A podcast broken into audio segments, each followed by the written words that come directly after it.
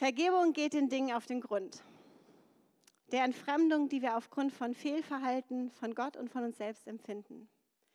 Jesus sagte, ich will euch zeigen, dass das tiefste Bedürfnis eures Wesens von, nach mir ist.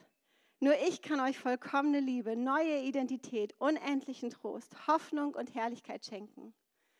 Und das Tor zu all dem ist die Erkenntnis der Vergebung. Es ist an der Zeit, diese Tür zu öffnen und hindurchzugehen. Das Zitat habe ich vor sechs Wochen schon mal vorgelesen zum Beginn unserer Serie über Vergebung. Das kommt aus diesem Buch Forgive.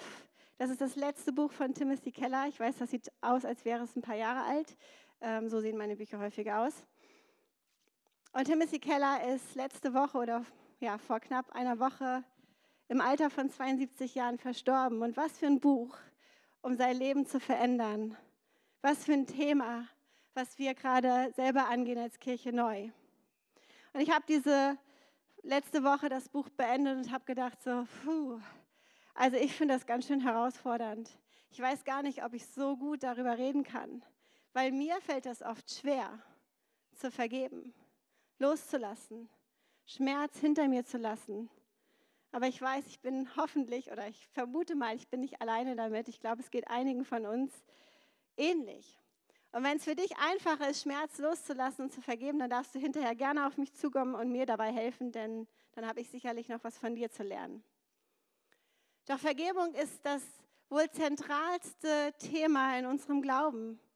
Das ist, das steckt total tief in dieser Jesus-Nachfolge-DNA drin. Wir können, dürfen, nein, wir sollen sogar vergeben, wenn wir Jesus nachfolgen.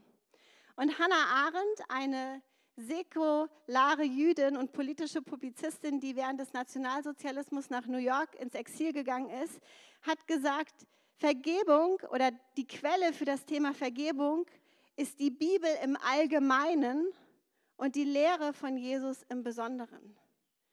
Sie hat das erkannt, dass Vergebung in der Bibel fest verankert ist und im Glauben des Christlichen das Herzstück unserer Botschaft darstellt.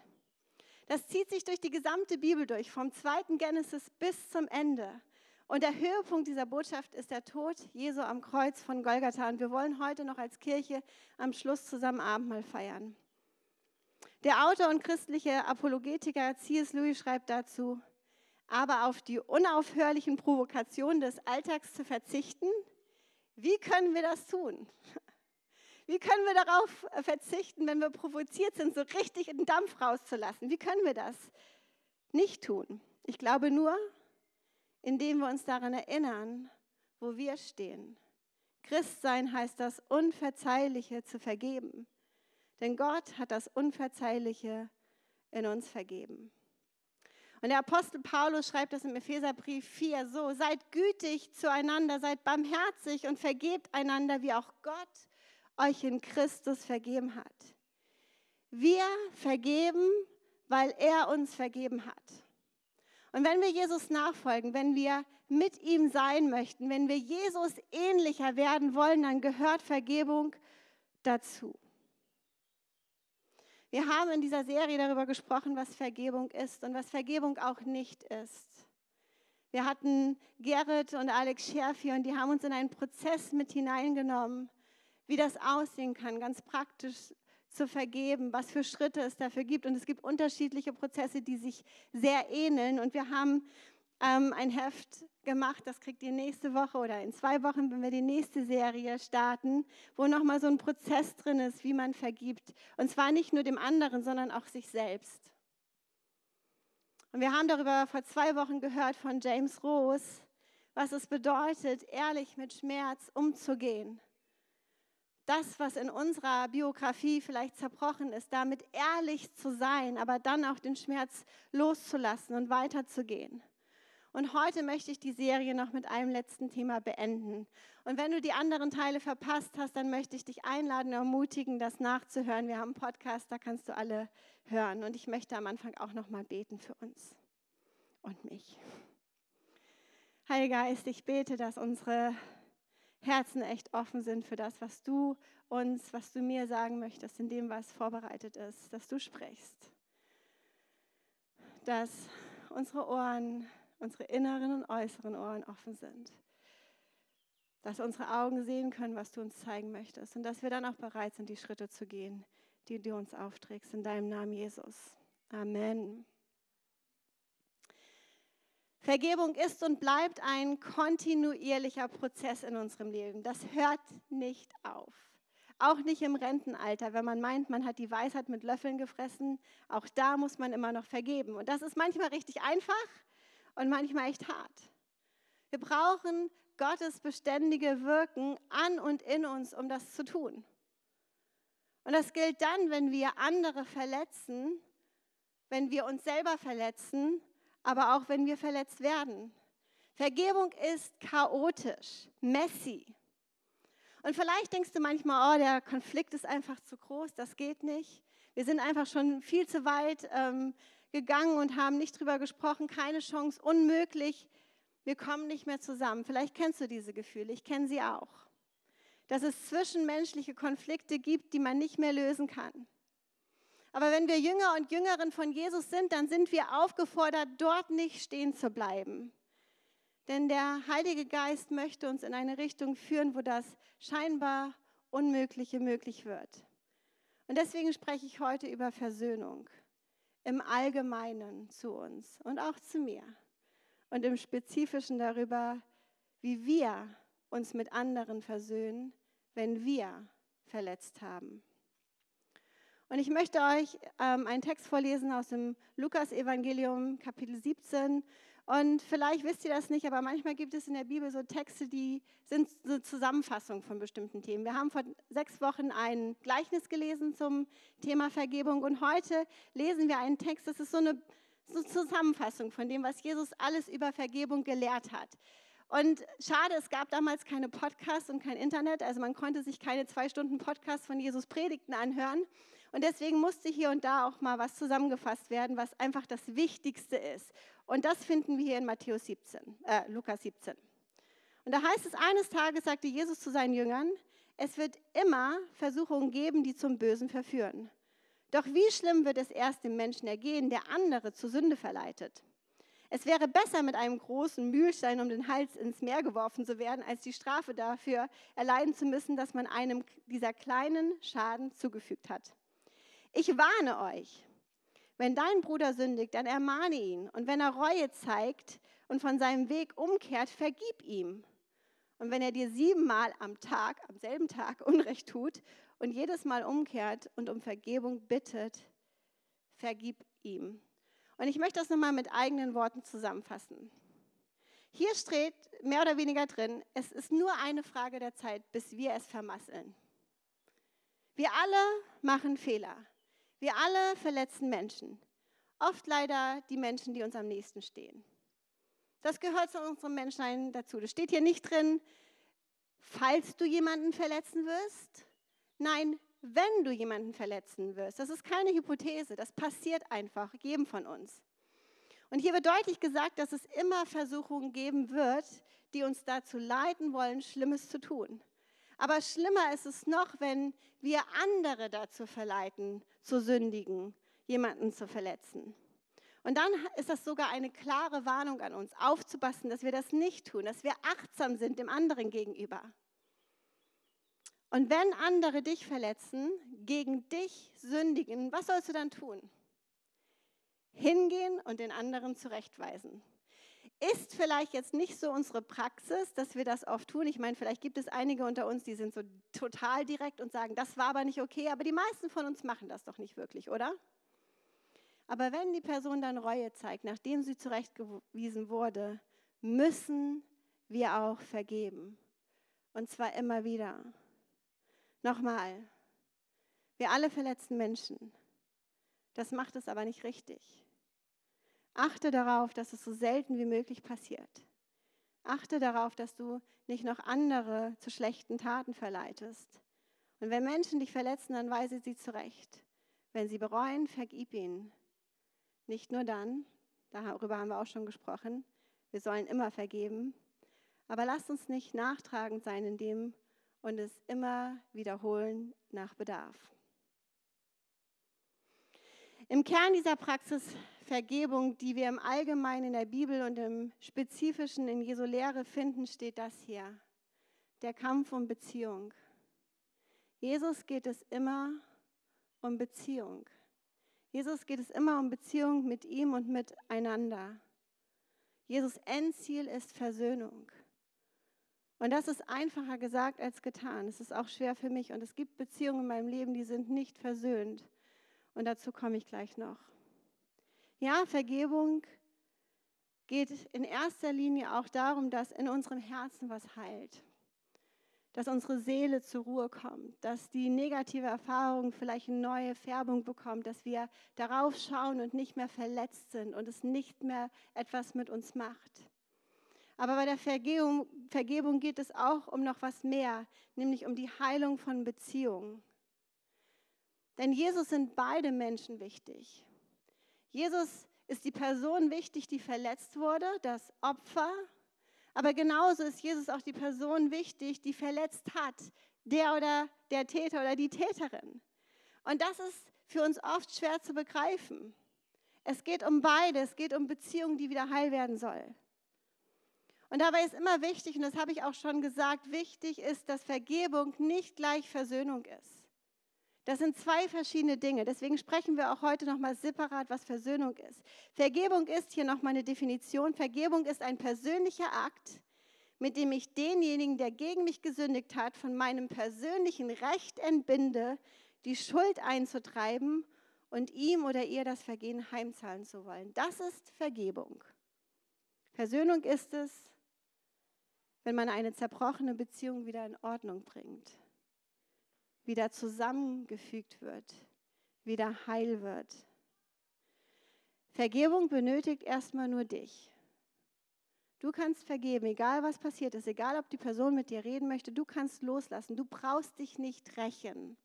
Du kannst das Gott übergeben. Auch wenn keine Reue da ist, keine Umkehr, keine Veränderung, aber Versöhnung braucht beide Parteien, beide Personen. Und wichtig ist auch, dass, dass Jesus uns nur sagt, dass wir vergeben sollen und er uns nicht auferlegt, ein Fußabtreter für andere zu bleiben. Ja, er sagt, wir sollen vergeben. Und wir, er sagt sogar, wir sollen zurechtweisen, wenn uns jemand was angetan hat. Aber die Realität ist einfach, dass manche Menschen nicht aufhören werden, damit uns zu verletzen. Und dann bedeutet das nicht, dass wir in dieser ungesunden, schlechten Beziehung bleiben müssen und die aufrechterhalten, sondern manchmal bedeutet es auch, Beziehungen zu beenden, damit wir heil bleiben, damit unser Verstand heil bleibt, damit vielleicht auch die Beziehung in der Familie gesund bleibt oder auch die Beziehung, die Gemeinschaft, die wir hier haben, heil ist oder bleibt und bewahrt wird. Und jetzt kommt das Ding, für manche von uns ist das richtig einfach, Beziehungen zu beenden. So, die ghosten dann einfach Leute, die melden sich nicht mehr. Ne, ghosten ist ja so ein tolles Wort. Ich hasse das, wenn Leute mir nicht zurückschreiben und ich weiß nicht mehr, was los ist. So, ne, ich lasse, ist mir egal. Die Person ist mir einfach egal. Für manche ist es richtig einfach, Beziehungen zu beenden. Und für andere von uns ist es richtig schwer, aus ungesunden Beziehungen rauszugehen und diese zu beenden, wenn es eben nicht möglich ist, Versöhnung zu schaffen. Und wie bei vielen von Jesu Lehre ist das Chaotische dazwischen das gesunde Gleichgewicht. Nochmal, Jesus hat uns nicht aufgetragen, uns zu versöhnen, aber zu vergeben. Und es wäre optimal, wenn das immer möglich ist, aber so ist es leider nicht in der Realität in unserer Welt. Und doch möchte Jesus durch seinen Heiligen Geist unter seinen Nachfolgern und Nachfolgerinnen eine Gemeinschaft der Vergebung und Versöhnung formen. Und in dieser Gemeinschaft geht es darum, dass wir die leichten und die schweren Sachen gemeinsam tragen. Wenn es uns gut geht, wenn es uns schlecht geht und auch das Ganze zwischendrin. Und wir haben das Jahr damit begonnen, dass wir eine ganze Reihe über Gemeinschaft hatten, was Gemeinschaft ist, wie Jesus sich Gemeinschaft vorgestellt hat. Und ich weiß, das hat uns alle herausgefordert. Alles, was wir dieses Jahr machen, ist herausfordernd. Ähm, nur so nochmal als ähm, Fußnote. Aber wir wollen das mehr und mehr werden. Wir sind sicherlich nicht perfekt, aber wir sind auf diesem Weg, diese Gemeinschaft zu werden, die Jesus sich vorgestellt hat. Und ja, Jesus war nicht naiv der Tatsache gegenüber, dass Sünde und Verletzung, Konflikte, Beziehungen auseinanderreißen und kaputt machen. Das wusste er selber. Ich meine, er hat drei Jahre lang mit zwölf Männern zusammen ähm, gelebt und da gab es genug Konfliktpotenzial. Aber er wusste auch, dass Vergebung der Katalysator für Wiederherstellung von Beziehungen ist. Denn ich weiß nicht, wie das für dich ist, wenn Beziehungen so kriseln, wenn Konflikt da ist, bist du dann jemand, der weggeht und sagt, na, es wird sich schon von selbst klären? Also ich nicht. Ihr könnt ja Edwin fragen. Wenn es bei uns kriselt, dann bin ich so, komm, lass uns kämpfen. Lass uns das klären. Er leider nicht. Er geht. Es ist, das macht es richtig schwierig mit uns beiden. Aber normalerweise wissen wir doch, dass was kaputt gegangen ist, dass was schiefgelaufen ist in der Beziehung. Und dann wollen wir es auch wieder herstellen und klären, wenn uns die Beziehung wichtig ist. Und in Gemeinschaften, in Familie oder auch in Kirche ist Versöhnung noch eine Sache mehr. Da geht es nicht nur um die Beziehung von einer Person zur anderen, sondern auch um die gesamte Gemeinschaft drumherum. Denn wenn mein Mann und ich uns streiten, dann leiden nicht nur wir darunter, sondern auch unsere Kinder. Und das kann man auch auf einen größeren Kontext übertragen.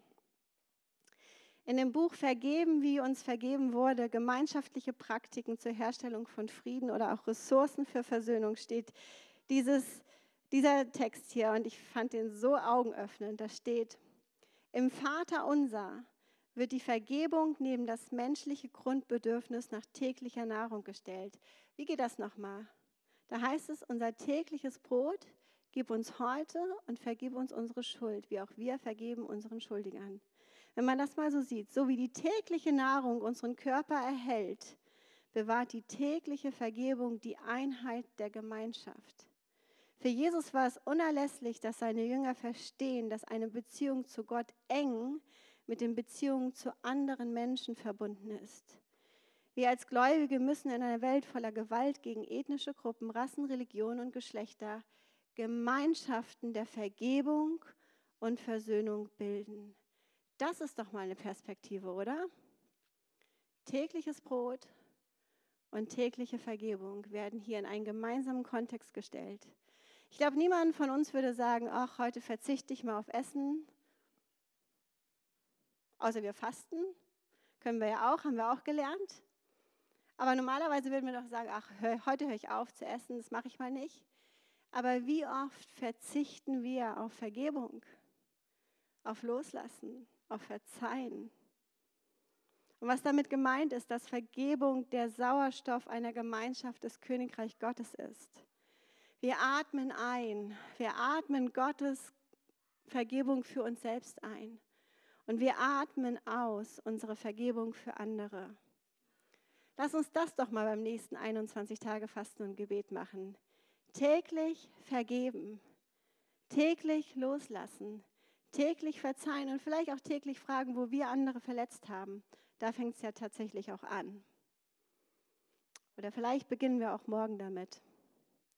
Vergebung ist keine Selbstverständlichkeit für uns aber es ist auch keine Kleinigkeit für Jesus. Wir müssen das lernen und das passiert nicht einfach so. Wer von uns hat Kinder?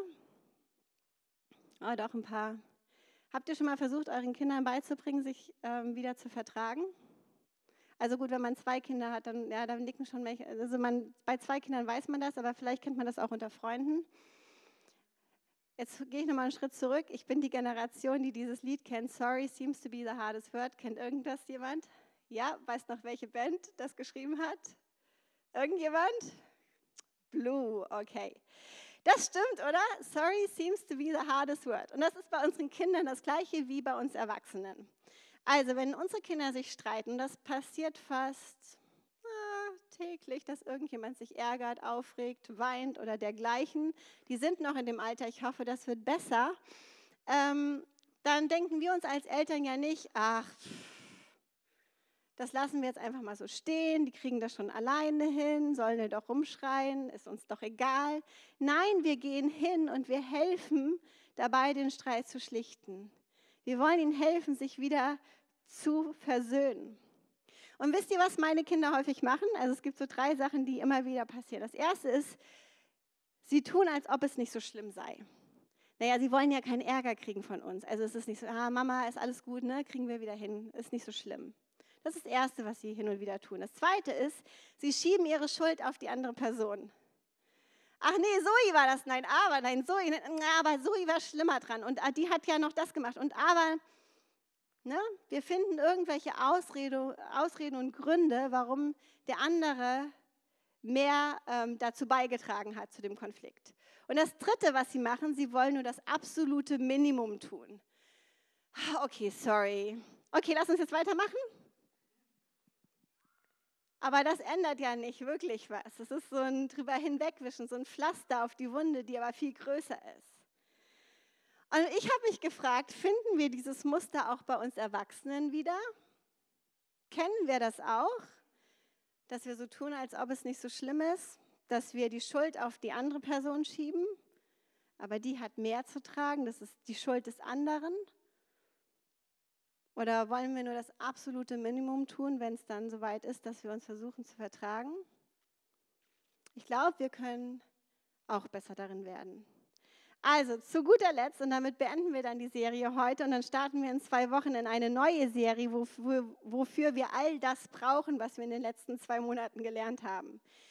Wie entschuldigt man sich als Erwachsener?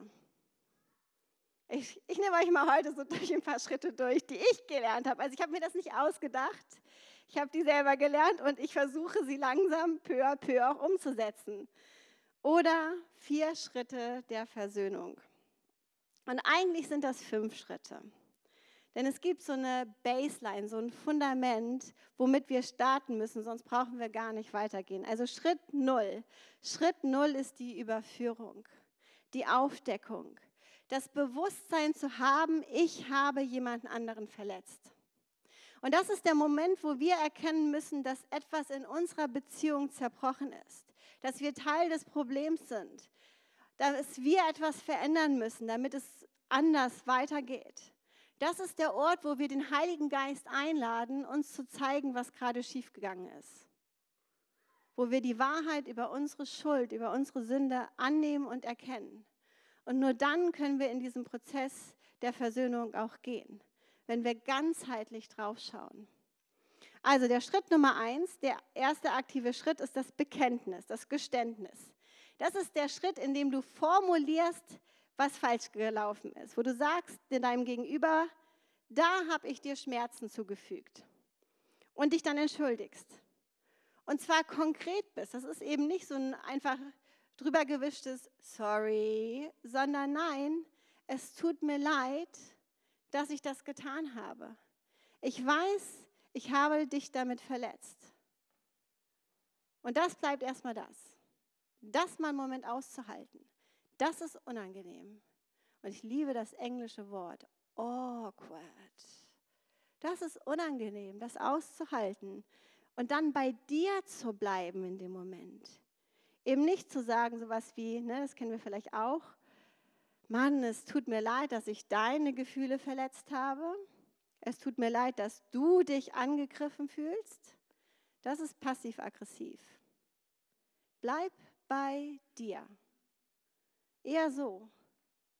Es tut mir leid, dass ich das gesagt, dass ich das getan habe. Es tut mir leid, dass ich das nicht gesagt, nicht getan habe. Ich weiß, damit habe ich unsere Beziehung verletzt. Das braucht Selbstbeherrschung. Und das ist auch eine der Früchte des Heiligen Geistes. Schritt Nummer zwei ist Buße tun, Reue zeigen indem du zeigst, dass deine Entschuldigung ehrlich war, wo Wort und Tat zusammenkommen, wo du nicht nur deine Sicht veränderst, sondern auch dein Handeln, dein Verhalten sich verändert. Denn sonst ist die Entschuldigung ja nicht echt. Sonst ist es nur, oh, ich bin erwischt worden, Mist, jetzt muss ich mir entschuldigen, move on.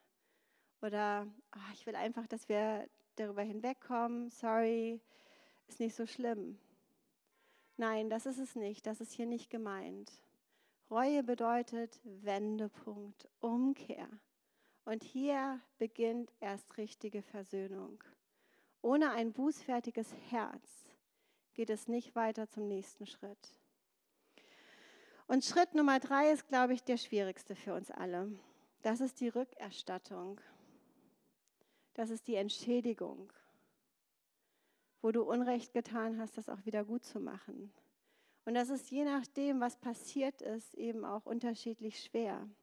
Vielleicht ist es einfach, wenn du jemandem was weggenommen hast, dann sagst okay, ich erstatte dir das einfach und ich gebe dir das wieder. Ich kaufe dir etwas Neues. Das ist zum Beispiel eine Rückerstattung, ganz praktisch. Oder ich habe dich nicht ernst genommen und jetzt nehme ich mir bewusst Zeit mit dir, um dir zuzuhören. Oder ich war in letzter Zeit etwas unnahbar. Ich möchte mir Zeit für uns nehmen. Lass uns Zeit miteinander haben, damit ich dich besser verstehe. Oder vielleicht auch das, was ich gesagt habe, war nicht die ganze Wahrheit. Und ich möchte, dass du darauf achtest, wenn ich irgendwie flunkere oder wenn ich vage werde, dass du mich ähm, verantwortlich hältst und ja, mir dabei hilfst, dass das nicht nochmal passiert. Wobei das auch schon ganz schön schwierig sein kann. Kompliziert wird es bei Vertrauensbrüchen, die so richtig tief gehen. Und das beginnt schon, wenn du Falsches über Menschen erzählst, anderen schlechtes Licht rückst, um besser auszusehen, wenn wir Unwahrheit verbreiten, wenn wir Schuld vielleicht verheimlichen, vielleicht sogar über Jahre hinweg, dann wird die Wiedergutmachung dieser seelischen, emotionalen Schäden echt schwer. Aber wenn wir das nicht schaffen, dann ist eben der letzte Schritt nicht möglich. Und das ist Versöhnung. Versöhnung ist, dass die Konsequenzen dessen, aufgehoben werden, dass Beziehungen wieder heil werden, dass der Schaden nicht mehr wichtig ist. Und ja, je nach Härtefall kann dieser Prozess recht schnell durchlaufen werden. Manchmal braucht er Tage, manchmal Monate und manchmal sogar Jahre. Und manchmal geht es auch nicht. Aber wenn das Ziel für beide Versöhnung ist, dann ist es auch möglich.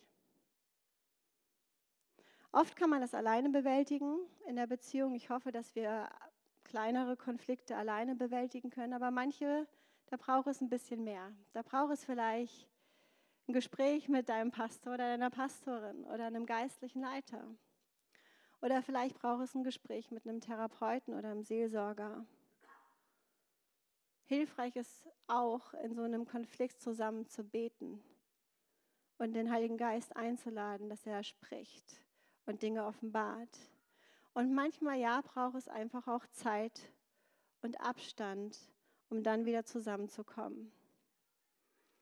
Aber ich weiß aus eigener Erfahrung, wenn man durch solche Härtefälle durchkommt, auch wenn es Jahre braucht, dass man die Früchte dieser neu gefundenen, gehaltenen Beziehung ernten kann. Also nochmal, Schritt Null Überführung, sich bewusst machen, dass man an einer anderen Person schuldig geworden ist. Schritt eins, das Bekenntnis, zu sagen, was man getan hat, dass die Beziehung verletzt hat. Schritt zwei, Buße zu tun, nicht nur zu reden, sondern auch sein Verhalten zu ändern. Schritt drei, die Entschädigung, die Schuld zu begleichen. Und Schritt vier, dann auch die Versöhnung, wo die Beziehung wiederhergestellt wird. Und es gibt zwei gewöhnliche Fehler, die man in diesem Prozess machen kann. Das erste ist, wir versuchen Schritte zu überspringen. Wir wollen künstlich, unnatürlich, frühzeitig am Ende ankommen. Das, wo wir sagen, oh, das muss doch jetzt reichen, ich habe genug getan. Oder wo wir sagen, was willst du von mir, dass ich mache, damit es wieder gut ist? So als wenn das so einfach wäre. Ähm, das ist schnell und billig. Für echte Versöhnung gibt es keinen Shortcut. Das kann man nicht überspringen. Aber ich weiß, das eine, also ich habe ja gesagt, das Schwierigste für mich ist die Entschädigung.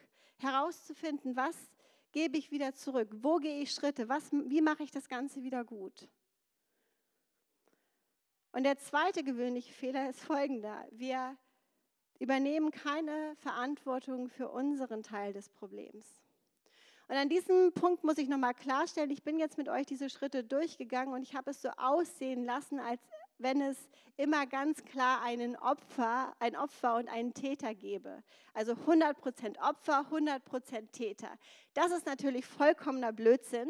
In den meisten Beziehungen ist das nicht so. Die meisten Konflikte sind komplizierter und da gibt es nicht den einen Täter und das eine Opfer. Ja, das gibt es auch. Ganz selten, wo Gut und Böse aufeinander prallen.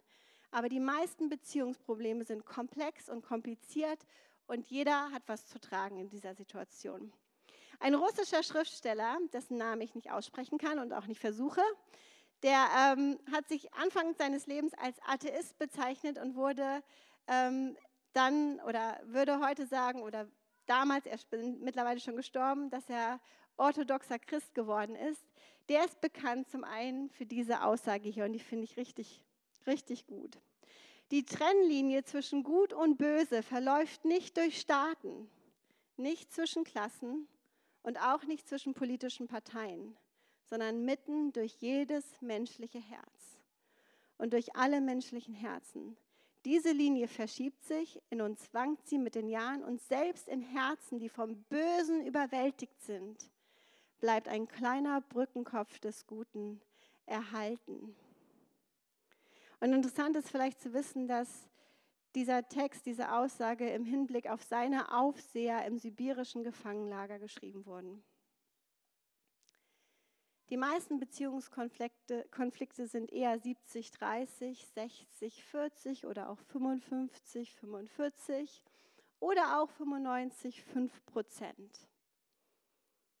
Und es geht hier nicht darum, bei diesem Prozess, dass du darauf guckst, was der andere gemacht hat, sondern dass du Verantwortung für deine Teile übernimmst. Und wenn das nur 5% sind, wenn du denkst, dass du nur 5% des Konflikts übernehmen solltest, dann übernimm Verantwortung für diese 5% und laufe diese vier Schritte für dich mit der Person durch. Ich weiß, das ist nicht einfach. In all dem, du bist nicht alleine verantwortlich für das Ergebnis. Dazu gehören beide Parteien, beide Personen, die zusammen versuchen, diesen Konflikt durchzuarbeiten, um versöhnt wieder daraus hervorzugehen. Und ja, das ist in den meisten Fällen emotional aufgeladen. Oft reicht ein Gespräch dafür nicht aus. Manchmal braucht man Hilfe von außen und hin und wieder benötigt es Jahre. Und manchmal löst es sich eben auch nicht auf. Aber Versöhnung geht nur dann, wenn beiden die Beziehung wichtig ist. Und an diesem Punkt möchte ich euch in, in eine meiner komplexen Beziehungen hineinnehmen, die jahrelang echt schwierig war. Und wo ich heute echt dankbar bin, wo wir zwei angekommen sind. Und das ist die Beziehung zu meinem Vater. Mein Vater hat 2001 zum ersten Mal, kurz vor Heiligabend, ich glaube, das war sogar der dritte Advent oder vierte Advent, also wirklich kurz vor Weihnachten, zu uns gesagt, dass er aus dieser Ehe raus will und dass er uns als Familie verlässt.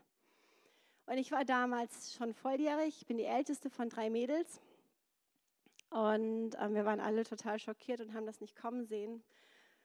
Und meine Mutter war natürlich total zerstört. Und also habe ich die Verantwortung in dem Moment übernommen und meinem Papa gesagt, er soll bitte das Haus verlassen. Dann braucht er Weihnachten nicht mit uns feiern. Und das hat er auch gemacht. Er ist dann gegangen. Und einige Wochen später, im Januar, kam er wieder zurück und hat gesagt, okay, ich möchte es nochmal versuchen. Und das hat zwei, drei Jahre geklappt. Und dann ging die Beziehung meiner Eltern komplett auseinander. Und die Jahre danach habe ich immer nur die Perspektive meiner Mutter gehört, was da schiefgelaufen war, warum die Ehe nicht mehr hält. Und das hat natürlich Distanz geschaffen, und zwar zwischen mir und meinem Vater. Etwa zwei Jahre bevor ich dann selber geheiratet habe, ging dann die Ehe ähm, auch gesetzlich, also durch. Ähm, sie haben sich dann scheiden lassen. Das hat auch ein bisschen gedauert. Das war eine sehr komplizierte Geschichte und das Ganze hat natürlich was mit mir gemacht.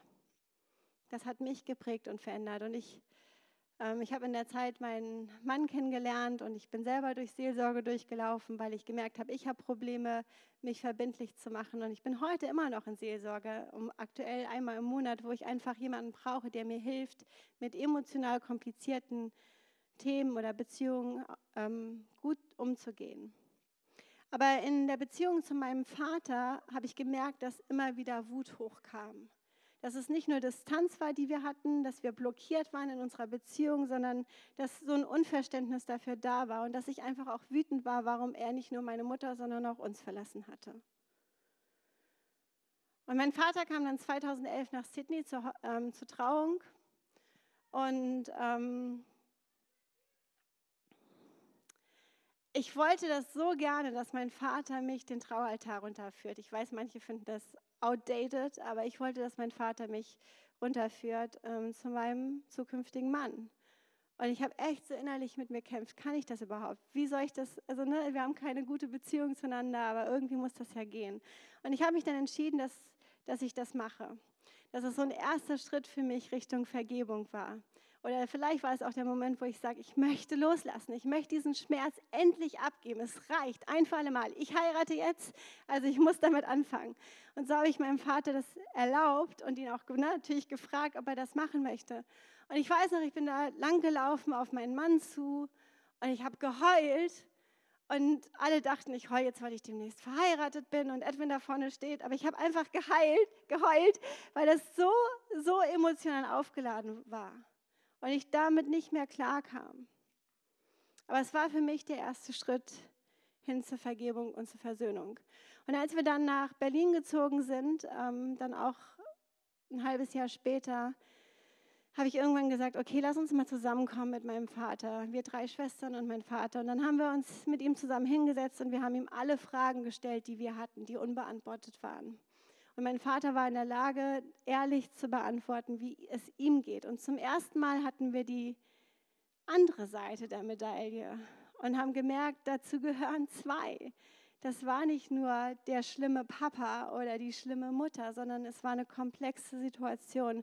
Und ich weiß noch, wie mein Vater vor uns saß und unter Tränen uns darum gebeten hat, dass wir ihm vergeben. Und damit war mein Vater nicht mehr in dieser 100% Täterbox drin. Ich meine, mir war das klar, dass das nicht so sein kann. Ich meine, wir wissen das, ich bin verheiratet, ich weiß, es ist nicht so. Aber das war der Prozess oder der Beginn zu einer Versöhnung. Und heute haben wir eine echt gute, nicht perfekte Beziehung zueinander. Und dafür bin ich dankbar. Aber das hat Jahre gedauert. Und es brauchte den Willen, auch die Schritte dahin. Und zwar von uns beiden. Und nein, es muss nicht immer Jahre dauern. Beziehungen dürfen auch schneller heilen. Vor allem hier, in dieser Kirche, in dieser Gemeinschaft. Denn wie ich das vorhin gesagt habe, wenn wir hier Konflikte haben untereinander, dann macht es nicht nur was mit den zwei Personen, sondern auch mit uns drumherum. Denn wir tragen das mit. Und ich möchte uns gleich noch in einen Moment der Stille und der Reflexion mit hineinnehmen und uns zwei Fragen stellen und uns einladen, diese Fragen uns zu stellen, wo wir da gerade sind. Und dann wollen wir Abendmahl zusammen feiern. Was wäre, wenn wir als Kirche hier dafür bekannt würden, dass wir eine Gemeinschaft sind, in der Vergebung und Versöhnung füreinander und für die Menschen in unserer Stadt erfahrbar wird? Und was wäre, wenn wir das täglich täten? Den Geist Gottes, den Heiligen Geist einladen, uns zu offenbaren, wo wir andere verletzt haben. Und dann auch dafür, für unser Stück, Verantwortung übernehmen würden. Wenn wir täglich fragen würden, wo habe ich jemanden verletzt? Wo muss ich um Vergebung bitten? Und das einfach mal beginnen mit einer schlichten Entschuldigung schneller loslassen und nicht zu lange warten. Ich glaube, wenn wir in Christus sind, wenn unsere Identität in Jesus ist, dann ist das, dann ist das möglich. Weil wir dann wissen, dass in ihm Freiheit zu finden ist. Eine Freiheit, alles zu erforschen, was in uns gut und richtig ist.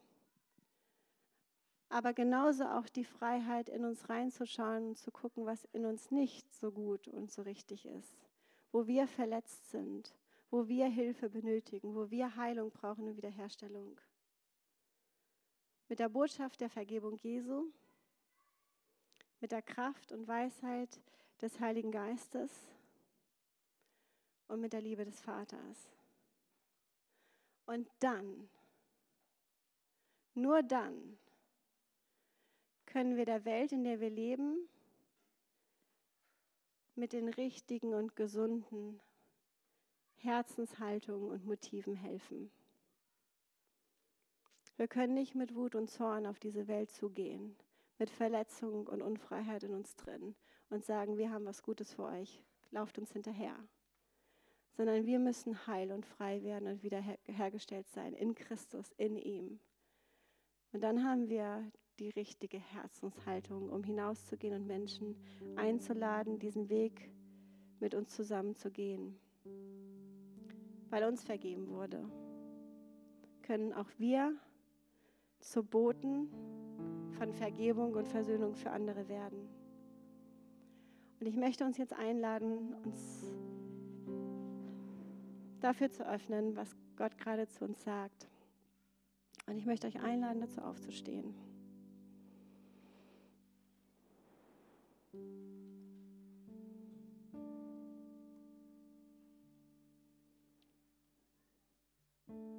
Heiliger Geist,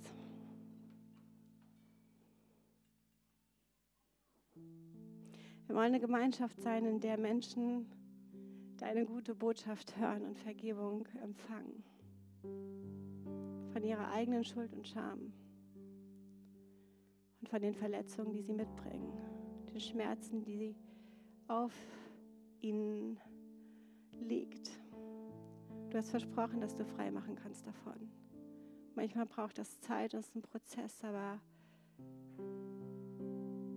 hast versprochen, dass das in deiner Gemeinde, in deiner Ekklesia, in deiner Gemeinschaft möglich ist. Und ich möchte dich bitten, dass wir dieser Ort, diese Gemeinschaft, diese Ekklesia, diese Kirche sind, wo Menschen versöhnt mit dir und versöhnt mit Menschen sind. Weil sie dir begegnen, weil du Dinge offenbarst und ans Licht bringst. Und uns hilfst, die Schritte zu gehen, die notwendig sind.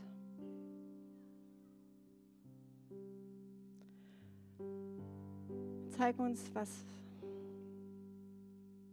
was gerade bei uns ist, so wo wir vielleicht Menschen verletzt haben.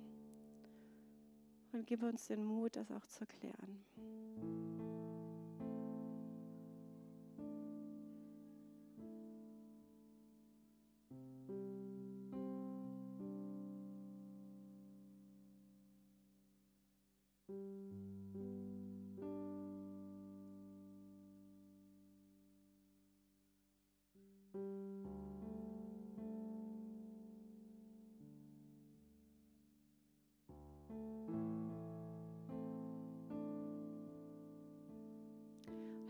Ich bete auch, dass du uns offenbarst, wo vielleicht auch hier in unserer Gemeinschaft Beziehungen leiden, Konflikte sind.